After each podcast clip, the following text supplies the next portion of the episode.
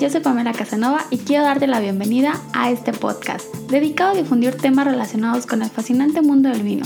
Estoy aquí para guiarte de forma sencilla y entre amigos. Atrévete a preguntar todas las dudas que tengas al respecto, aun cuando creas que son tontas, no lo son. Aquí estoy para guiarte y juntos disfrutar de todo lo que nos ofrece el fascinante mundo del vino. Comencemos.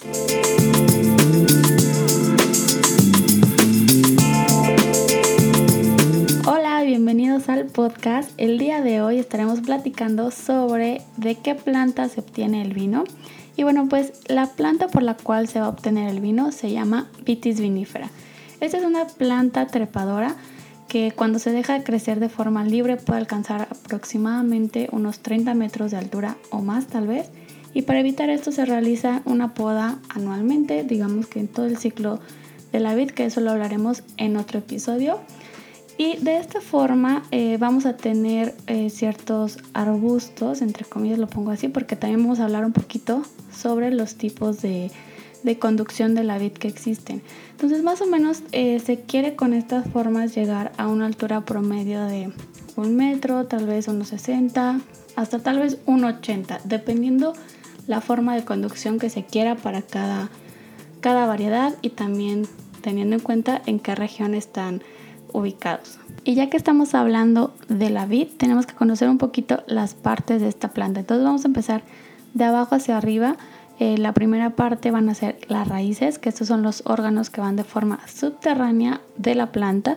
Y la función es brindar soporte obviamente a nuestra planta y la absorción del alimento para que pues pueda crecer y desarrollar todos los frutos que después nosotros queremos.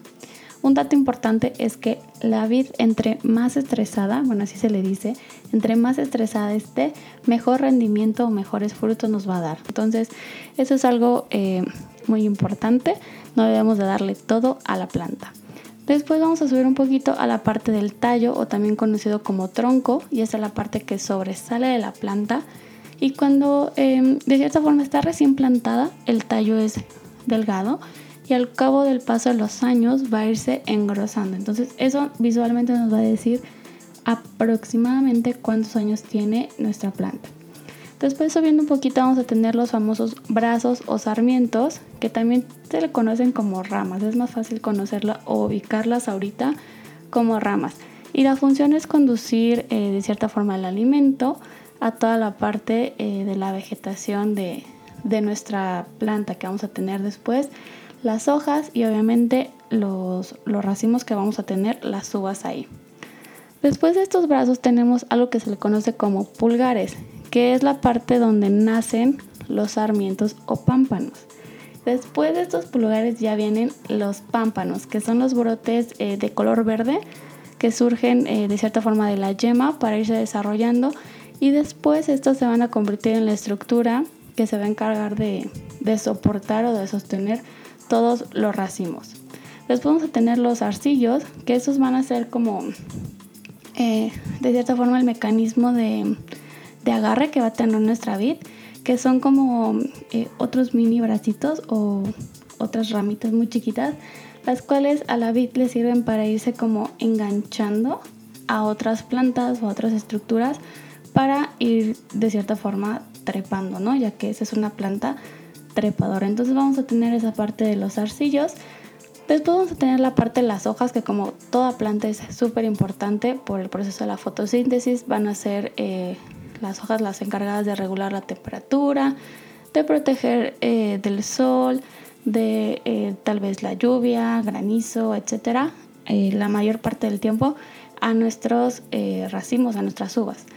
Después vamos a tener la parte de los frutos, que digamos que bueno, ya se fue desarrollando en todo el lapso del ciclo de la vid, se fue desarrollando el, el racimo y por último vamos a tener nuestro fruto, que es lo que nosotros queremos realmente para la elaboración del vino. Y bueno, después de que ya les expliqué un poco de las partes de la vid, les voy a explicar sobre las partes de la uva.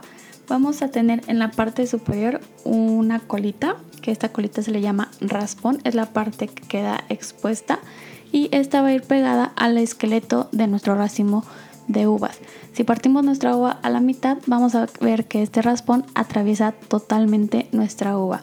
Esa estructura que atraviesa totalmente La podríamos conocer como la columna vertebral, ya que atraviesa totalmente la uva, pero se le conoce como pincel.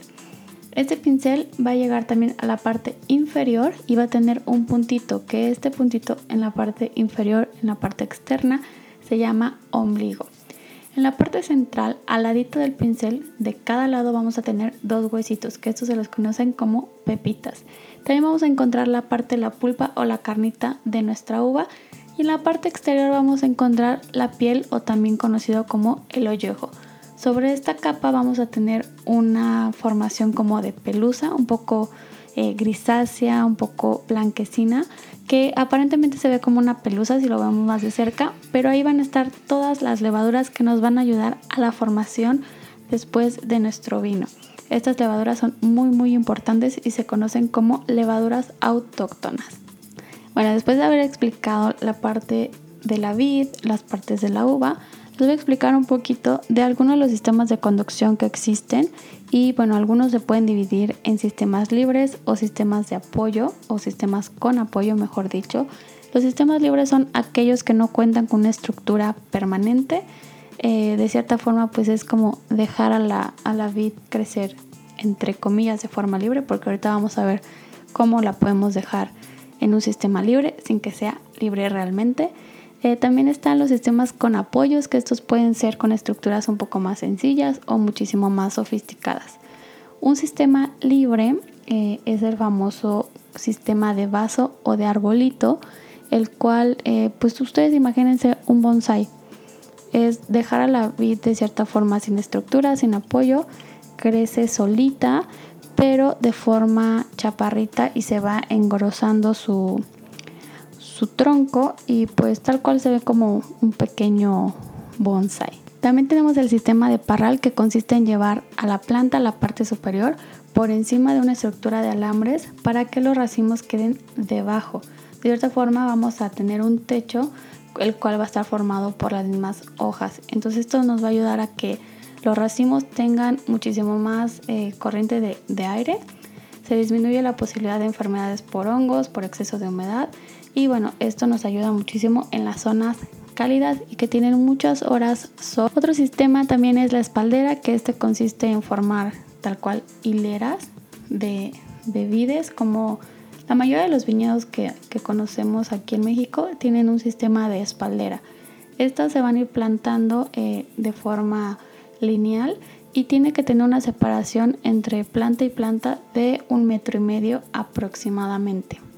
También existen otros sistemas que tal vez no son tan conocidos para nosotros o no, son muy utilizados, pero existen, que es el sistema del guyot simple, el guyot doble, eh, tenemos también el cordón pitoneado, simple o doble, y otro sistema que se llama lira. Ya que tenemos todos estos conceptos, también tenemos que tener en cuenta algo muy importante que se llama la franja del vino. ¿Y qué es la franja del vino? Pues simplemente va a ser la ubicación geográfica donde la vid va a crecer, donde se va a desarrollar. ¿Y dónde se encuentra o dónde se forma esta franja del vino? Bueno, pues esta se va a formar en los paralelos del 30 al 50 en el hemisferio norte y del 30 al 50 en el hemisferio sur aproximadamente. Les digo aproximadamente porque debido al cambio climático pues esto se ha ido modificando, pero más o menos si ustedes ubican un mapa mundi o un globo terráqueo y marcan en esos paralelos, van a formarse tal cual una franja del vino y se van a dar cuenta que esta franja del vino atraviesa la mayoría de los países productores de vino que existen hoy en día. Para ir cerrando el tema de la semana, vamos a platicar un poquito del concepto básico del vino, que es, que es el vino, es el líquido que resulta de una fermentación alcohólica completa o parcial del jugo de uva. Más o menos la explicación un poco más larga del concepto de qué es el vino se las compartí en el episodio pasado, pero en esta ocasión se las quise compartir de una forma muchísimo más breve y más digerible. Después eh, les quiero platicar un poquito de las tres categorías que hay de, de, vinos, que tenemos primero vinos de mesa, que son vinos tranquilos, son vinos que carecen de gas carbónico, ahí vamos a encontrar vino blanco, vino tinto, vino rosado, Después tenemos eh, los vinos espumosos, que estos ya tienen gas carbónico. Y por último tenemos los vinos fortificados, que estos eh, van a ser a partir de una base de vino blanco o de vino tinto y después se les va a añadir un alcohol, que después vamos a ir explicando a detalle cómo se elabora cada uno de estos vinos. Y bueno, pues eso ha sido todo por el tema de la semana. Me gustaría leer sus dudas o comentarios y por supuesto, de qué otros temas les gustaría que platiquemos.